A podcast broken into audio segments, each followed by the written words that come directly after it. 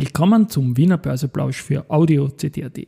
Heute ist Dienstag, der 20. Juni 2023 und mein Name ist Christian Drasti. Meine Haut lasse ich nur Wasser und CD. Heute geht es um ein Warimbex-Rätsel und um die letzten drei im Cordoba 78 Cup. Dies und mehr im Wiener Börseplausch mit dem Motto Market and Me. Here's Market and Me, podcasting for equity.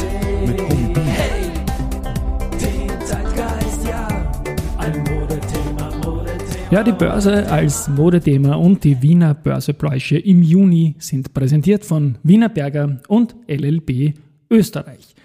3151,07 ATX-Punkte jetzt um 15.03 Uhr heute viel später als sonst. Das ist ein Minus von 0,2 Prozent. Und später, ja, vielleicht habe ich noch ein wenig auf eine Antwort von Lansing gewartet oder hatte auch Termine oder was auch immer. AT&S ist heute Spitzenreiter mit plus 2,09 Prozent. Jetzt am Nachmittag dann Verbund auf dem zweiten Rang plus 1,0 Prozent und Andritz mit plus 0,9 Prozent. Verliererseite haben wir Meier Mellenhof minus 2,4 Prozent, Do Co. minus 1,6 Prozent und die OMV mit minus 1,5 Prozent. Beim Geldumsatz ist es so, dass jetzt am Nachmittag die OMV Verzeihung, mit 22,7 Millionen deutlich vorne ist. Dann die erste Gruppe mit 7,7 und auf Rang 3 die Lenzing mit 5,1 Millionen Euro. Die Aktie ist heute 0,6 Prozent. Die Minus morgen startet der, der Bezugsrechtshandel.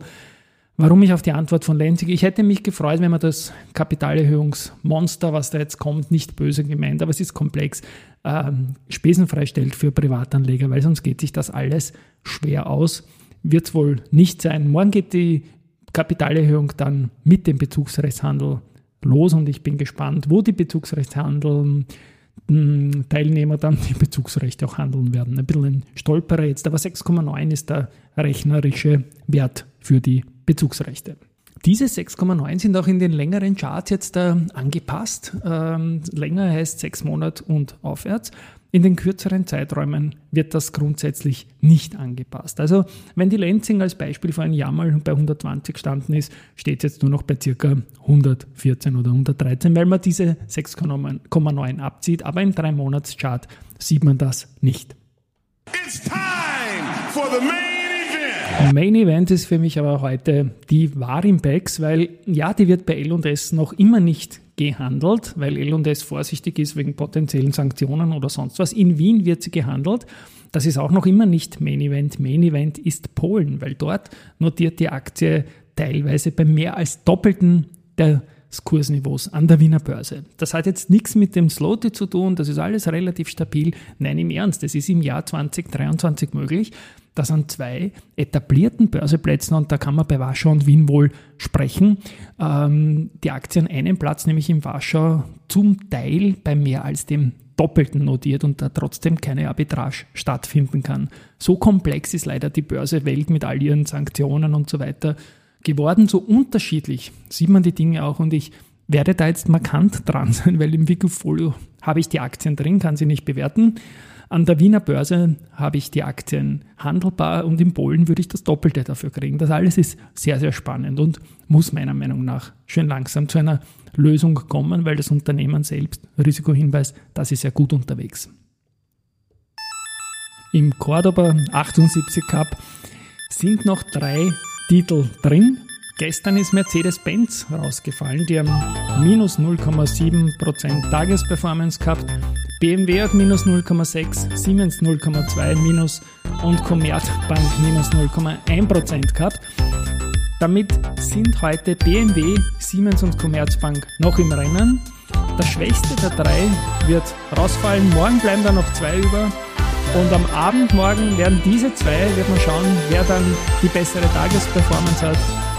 Und am 45. Jahrestag von Cordoba haben wir dann den Sieger. Es wird definitiv ein Unternehmen aus Deutschland sein, BMW, Siemens oder Commerzbank. Zu den weiteren News, da gibt es eine schöne Geschichte bei der Andritz Unteragrana und daraus resultiert ein Andritz-Auftrag. Und zwar die Hungraner, die Agrana-Beteiligung aus Ungarn, hat einen Auftrag an Andritz vergeben. Ist doch ganz besonders schön. Und da geht es um einen Biomassekessel und alle zugehörigen Ausrichtungen eben für die Hungraner. Wienerberger errichtet im Werk Uttendorf die nachhaltigste Ziegelproduktion innerhalb der Gruppe.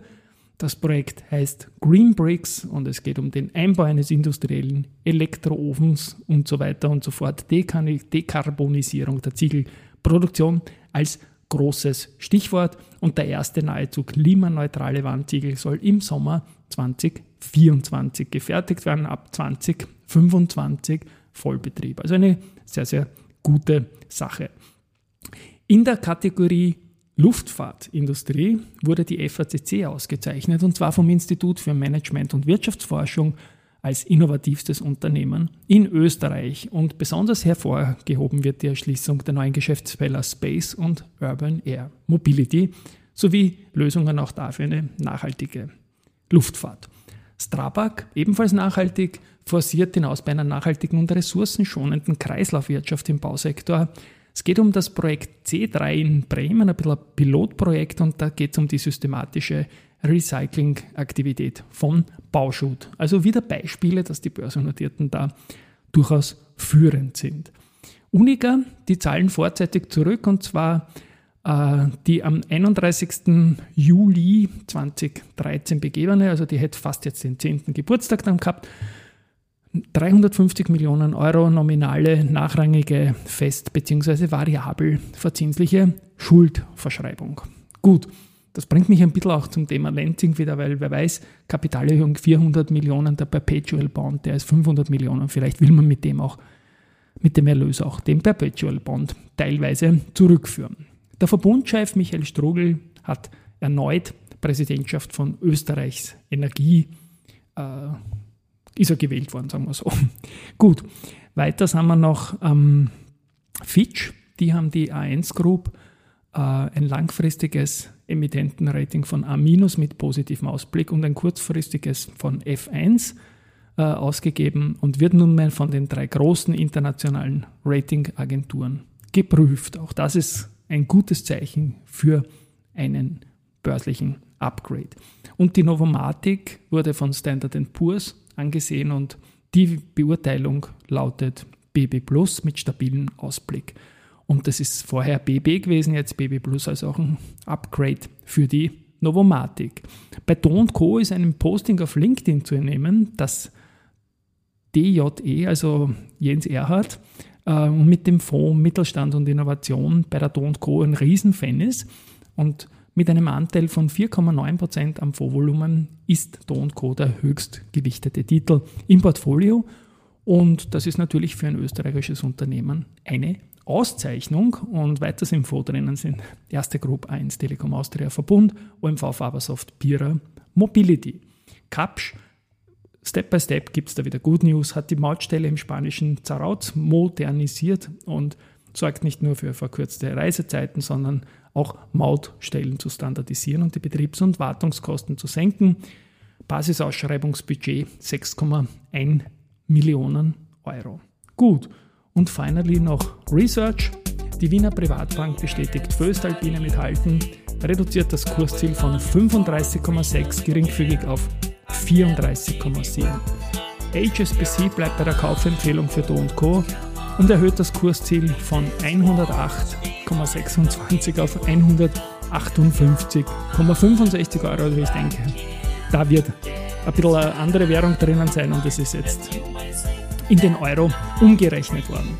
Was mir taugt, ist der First Place der Wiener Börse. Da sind auch gute Videos gemacht worden mit Flora und Paul. Da werde ich dann in den nächsten Tagen dazu was bringen, spätestens am Sonntag. Ja, morgen bin ich gespannt, wie der erste Bezugsrechtskurs in der Auktion von der Lenzing dann festgesetzt werden wird und natürlich wer den Cordoba 78 Cup gewinnen wird. I go crazy. Tschüss und Baba für heute.